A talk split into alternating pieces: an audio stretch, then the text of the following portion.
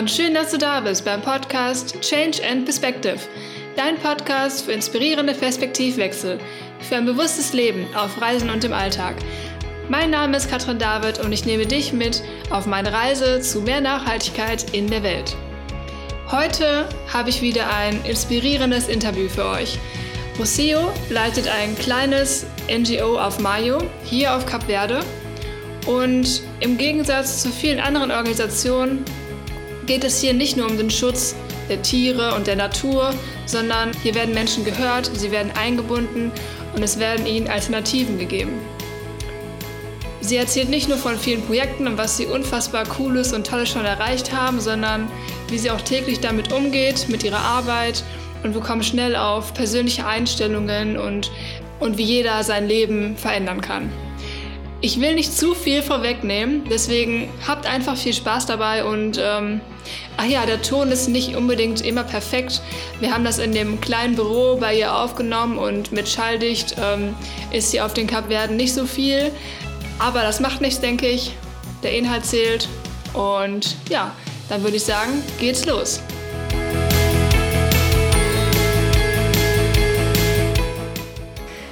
I'm really excited and super grateful to be here right now in Vila do Maio in Cape Verde and um, in a tiny little office in the Maio Diversity Foundation. I'm sitting here together with a woman who really moves things here in the community and also for the animals here on the island. Um, Rocio Moreno, thank you for taking the time. Hi, my pleasure to be interviewed. I'm very very happy about this opportunity and uh, this is great that uh, people come to to FMB to ask a little bit more about what we are doing here. Yes, definitely. Um, Rocio and I briefly met uh, two days ago, and uh, we just started talking right away about our dreams and how life sometimes takes you where you didn't really meant it to take. And now we're sitting here, and um, maybe we start with a short introduction. So maybe you can tell us um, who are you and um, because I we talked we talked already about your scientific background that you worked with seabirds and uh, and then from from working on seabirds and how did you get to Maio? Okay, uh, so I'm originally from Barcelona, from Spain, uh, so I did. Uh, I studied biology there, and then I began to do to collaborate with the department, and I I began to do science. So I did a PhD about uh, the impact of an oil spill, one of the biggest ones in the Atlantic, uh, in in the marine ecosystem, and we use seabirds as bioindicators so that was a little bit uh, uh, yeah, my my research story. And then i did a postdoc also in in cambridge about uh, changes in the structure of uh, of the community of seabirds as a consequence of uh, anthropogenic uh, and natural changes. Okay so also a bit in the sustainability how things work together the animals and the environment. So we already got a glimpse on how that's connected already. Yes, yes. I was always very interested in conservation somehow in applied mm-hmm. uh, sciences and, and biology. Yeah, that was always my, mm-hmm. yeah. Uh, after after uh, 14 years of science, uh, also, uh, and uh, I realized that I was not doing what I really wanted by then. So I really enjoyed what I did. I was surrounded by great people. I met great people. I think that uh, my science had a meaning for me and, and for the, for the society, but uh, I just realized that it was not what I wanted to do. Mm-hmm. So uh, along these 14 years, I also realized that uh, my thing was people. I was very good at people, like organizing things and uh, I don't know, handling, uh, contact new people, meeting, mm-hmm. you know and and solving problems and uh, so I uh, yeah that was something that uh, uh it was there so after 14 years I definitely wanted to stop science and one of the things I wanted to do always it was do some volunteering I really want to do something for free after so many years studying and focusing myself because science is a lot about UCB and about publishing and so it's yes. a quite egocentric world yes, in, a, okay.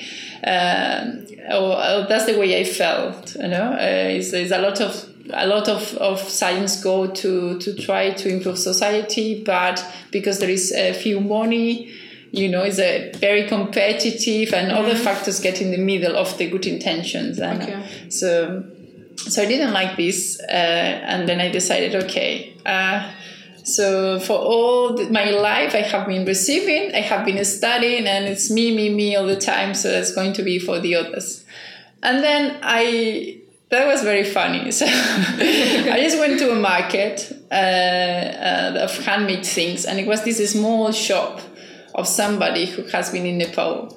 And then they give me this nice postcard of some kids from Nepal, and then she explained me the story that it was a small NGO who did work with kids and orphanages. And then I don't know because of this conversation, I thought, okay, I think I'm going to Nepal. Nepal mm. is uh, one of the most uh, poor countries in the world. Mm. And I didn't know anything about it. It just it was a very instinctive uh, thing. Yes. So I decided that, and then I talked with my brother who has been involved with NGOs for a lot of time. And after two or three months, it's like, okay, do you have a date, uh, like a deadline? And no, and with who are you going to Nepal? I, I still don't know, no? And there was a conversation in the kitchen for New Year. and, and, and he told me, well, you know, you need to move. And I said, this is true. So I remember in that moment, I went uh, to the room. I checked uh, the good, uh, like the season, like when it was very cold. and, uh, And I come back to the kitchen after five, uh, yeah, five minutes, and I'm talking. Okay, I know where I'm going. I'm going next summer. so in five in five months, I need to find somebody who really worth it. And, yes. and he goes, oh, okay, that's good. so from then, five days after, I'm talking, having a coffee with a friend. And then I told, I decided I'm going to Nepal to do volunteering, but I still don't know with who. And then she told me, Oh, that's a big coincidence because I know this person of this NGO who has uh, in, is in Barcelona. So it wasn't the same. I didn't know that. life is crazy. and I can pass you an email. And I said, Oh, really? Okay, that's that's great. so that was a NGO that has been working in Nepal for 20 years. After so many years, they have a crisis. And at that moment, I asked, they were a, a, full whole new team with new ideas and new, new uh, energy, new dynamics. No, because it happened a lot in the NGOs that they, you know they get yeah. stuck with the same people, and yeah, okay. uh, you know, so the, the people who began things also, mm-hmm. you know, mm-hmm. unavoidable with the years, they get tired also. So it was also very, very nice. So I contact them three days before I got an answer and they told me, okay, how much time do you have? And I said, oh, plenty. You have four, four months is fine if you want. And, and they were, oh, this is a lot. This is great. And then they told me, do you want to go to this random isolated place to begin a project? And I said, yes, I don't know. So they have some lines of, of course, of work, but mm-hmm. uh, they told me, look, this is, you will see the country, but uh, what we need is people to spend time and then see what it really needs to be done there. So they give me like, look, we work with this for a long time with this orphanage and then with this mm. school, and from there you can decide it. Mm. So that was how I jumped to the, and then from there, from the from this I spent so we can get in more details if you want but mm-hmm. uh, I spent five years going to Nepal uh, several months coming back working and then coming back there mm-hmm. so I, I also I, I was part for two years of the of the committee of the NGO Mm. and it was a it was a very amazing experience. We we we began a project from zero, mm. well from the word on, but in this area was an and now is uh, fully in the hands of the locals, of course, uh, with our guidance. But uh, yeah. for me, that's the best yeah. it can happen. Don't you?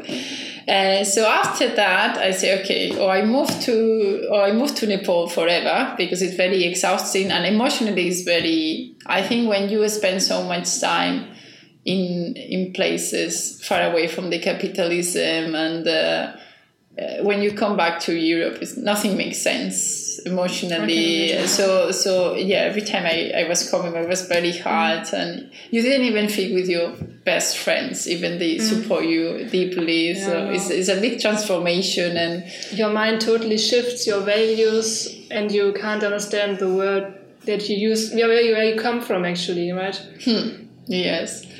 Uh, and then yeah and i lost completely the interest to belong to this society you know like i didn't want to yeah i don't know yeah to to work eight hours So i'm working even more now but in something i i feel that it has sense no mm. it's like i saw for me so little space uh, mm. know and um, there so yes i say okay so i'm moving to nepal i really need to make a move no? like mm. i can i can't be like that forever um, and I want to go deeper. And uh, so then talking with the same brother, I have three brothers, but so he told me, look, uh, why? Because it was always I never got a salary or I, I pay everything and we did for fundraising for projects and and he told me Rosie you need to you know to make this sustainable somehow you need mm-hmm. to get a job uh, somehow a, a, way to survive no yes uh, even if it's with a minimum and then talking about this okay yes true. And uh, and then he mentioned why you don't try to combine all your studies? Um, because what i was doing in nepal was always uh, related with uh, with people. So i did uh, i was handling the improving the orphanage the functioning working with the school and then we do a literacy program a literacy program for women. Mm-hmm. but nothing was related. We did of course a little bit of activities always trying to you know, relate them with the environment for the kids, and but it was not like conservation, proper conservation. And even that Nepal is a wonderful mm. country, I always miss the sea because I'm a I'm an ocean person. Yeah.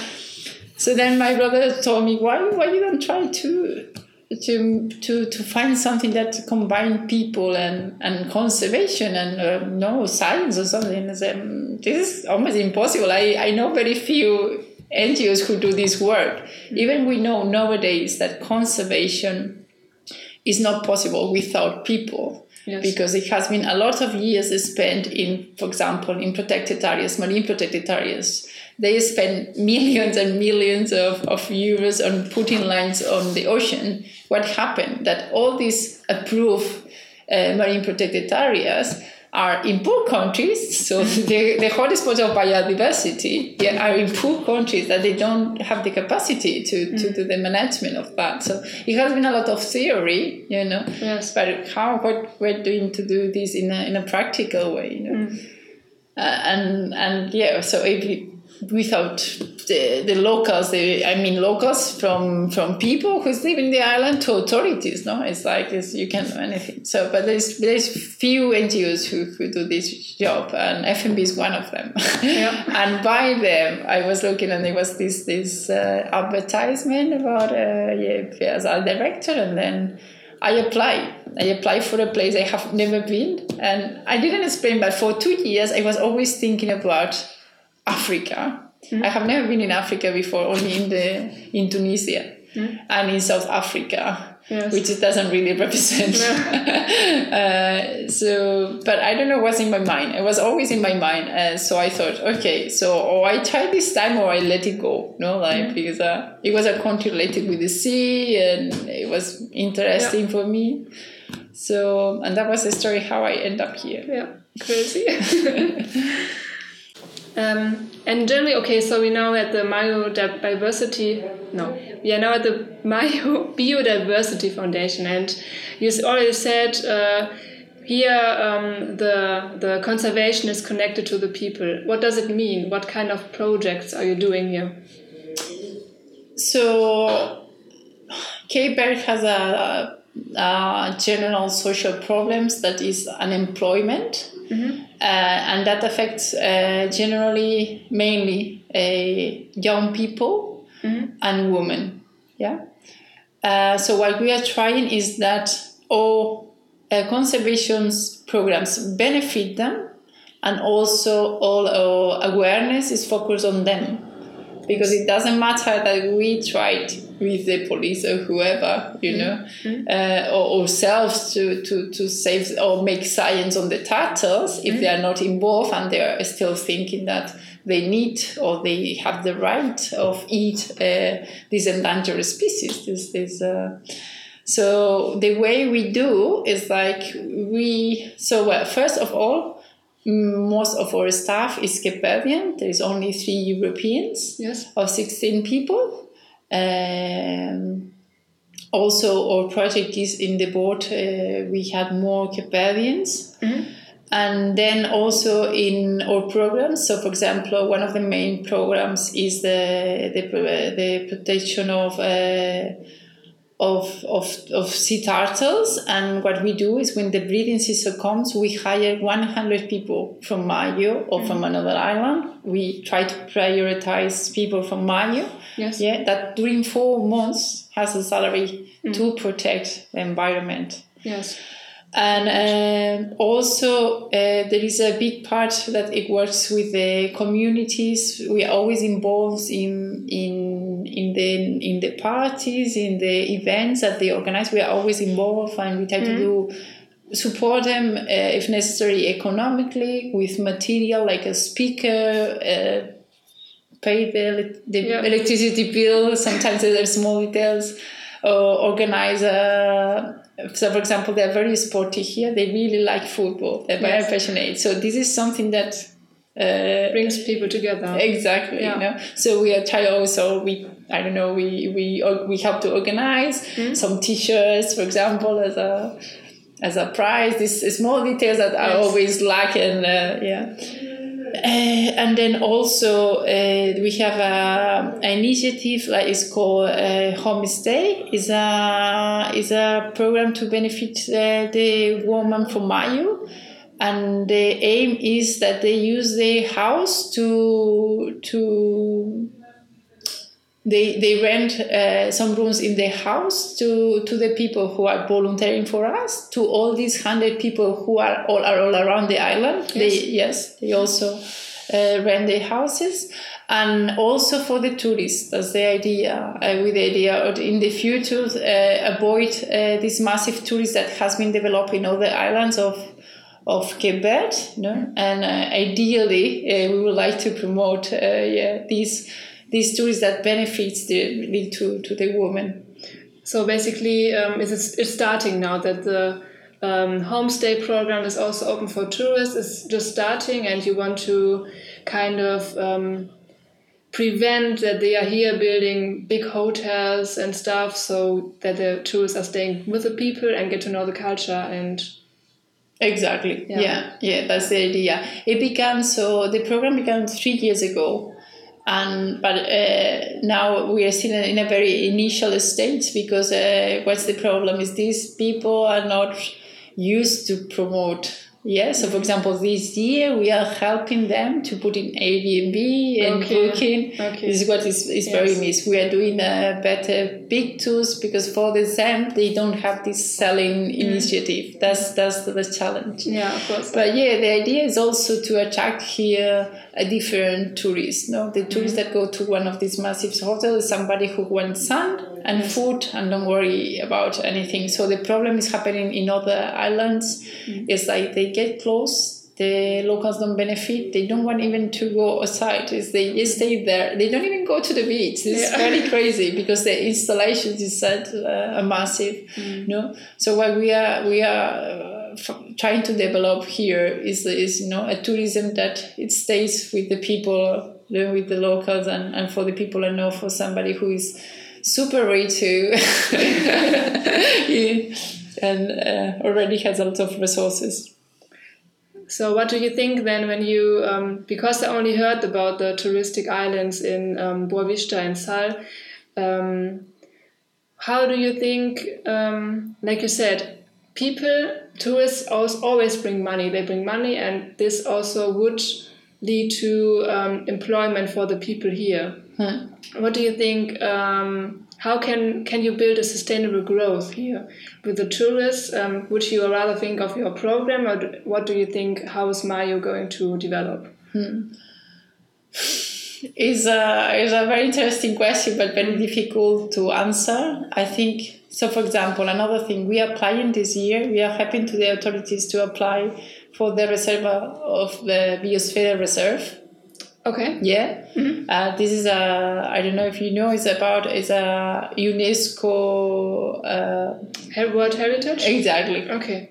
Uh, so, and this is about the interaction with uh, p- people and nature. So it's very mm-hmm. interesting because it's not it's not for uh, paradise places with no people around and it's only about conservation. No, this is the mm-hmm. interaction, the ability okay. to conserve, uh, yeah, to conserve nature. Even the the people is benefit uh, from it and is using oh, the resources. Yeah. Mm-hmm. So we're trying to apply for this this year. Uh, I think I think we had quite a lot of chances with FOGO, and that will uh, readdress directly the kind of yes. tourists that arrived here. Okay. So that's what our wish. That's mm-hmm. also the authorities uh, are desire, no? Yes. they, they, they, they wish also. Mm-hmm. They are trying. Uh, but uh, what happened here in Cape Verde is like these people with a lot of money come here and they can pay anything. The land here is relatively very cheap for mm. anybody who yes. has a. So, and it's a big temptation because they say, oh, yes, don't worry, I'm going to build you a new road for mm. the airline. So, so Verde doesn't have too much money for the own, mm. you know, mm. the more basic stuff. So they say, okay, I'm coming here, I'm going to build it. You, you, you let me build this massive hotel and I build for you an international airport road directly to there. And then I'm going to fix all the water and electricity system until the hotel, mm. which is already half of the island. Yes. So, which government of a developing country is going to say no? So, this is the. Um, and the government uh, at the moment is the government more on the economical I don't know, economical part and only thinking about getting people here and fixing the problems you are mentioning, or are they also aware of the conservation issues? Uh, uh, I think it's still a very strong trend about the money, okay. and yes. So, for example, here already we have several issues, even with the authorities that has very good intentions, but they didn't know about the how to do how is the environmental impact assessment. You cannot build mm-hmm. under any circumstances without it. This is said in the law, and even the authorities don't have the knowledge, you okay. know, about it. Mm-hmm. Now we are working together, and uh, you know, we are learning. They are learning, and everybody mm-hmm. is learning. But this is a things that are so basic in another countries. Here doesn't happen. Okay. So imagine how is the rest. Like yeah, sure. They build in protected areas with yeah. environmental impact assessments. No? Uh, so, hmm. but I think honestly, I'm very positive. I saw I met the local authorities here at different levels in Maio. We are working with all of them in Maio, so we are really a big team here. Mm. We are not on our own, and that's that's that's really amazing. And also with the praia and I saw Cape fighting so hard and you know for their own. So I have hope. So, but it's also you know other in a higher spheres that I, I don't even know. You yeah. know. so and I have I would never probably have contact with them. You know, that, that that they move the reels. Mm. Yeah, they do. They make these decisions. But I think there's a lot of yeah uh, changes in Cape at the moment in a yeah, positive for, for pushing for the conservation and mm-hmm. and they say well we already made a lot of mistakes so let's go to stop here. Yeah. So but you can learn from mistakes and as long as you keep the dialogue yeah active actually it's it's good really really good.